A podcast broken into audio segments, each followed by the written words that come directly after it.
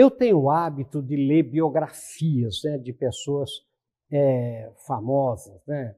E, e, é muito interessante o como você pode aprender liderança com os grandes líderes. Por exemplo, Bismarck, que unificou a Alemanha né, em 1871, né, os estados alemães, todos eles independentes, uniu a Alemanha, convencendo a, a, a, aqueles estados independentes a se unir né, é, é, é, sob a, liderança de Guilherme I.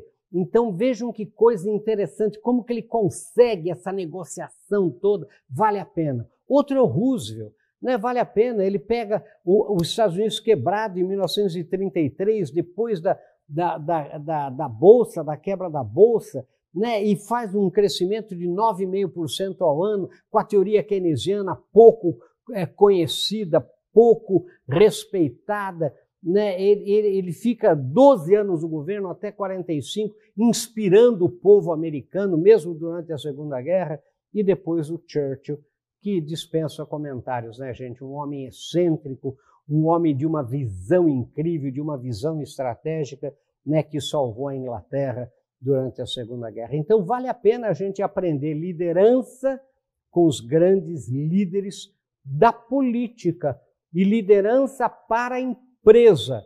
Vale a pena, né? Conheça essas biografias, né? estude mais. Você vai gostar e vai valer muito para você. Um abraço.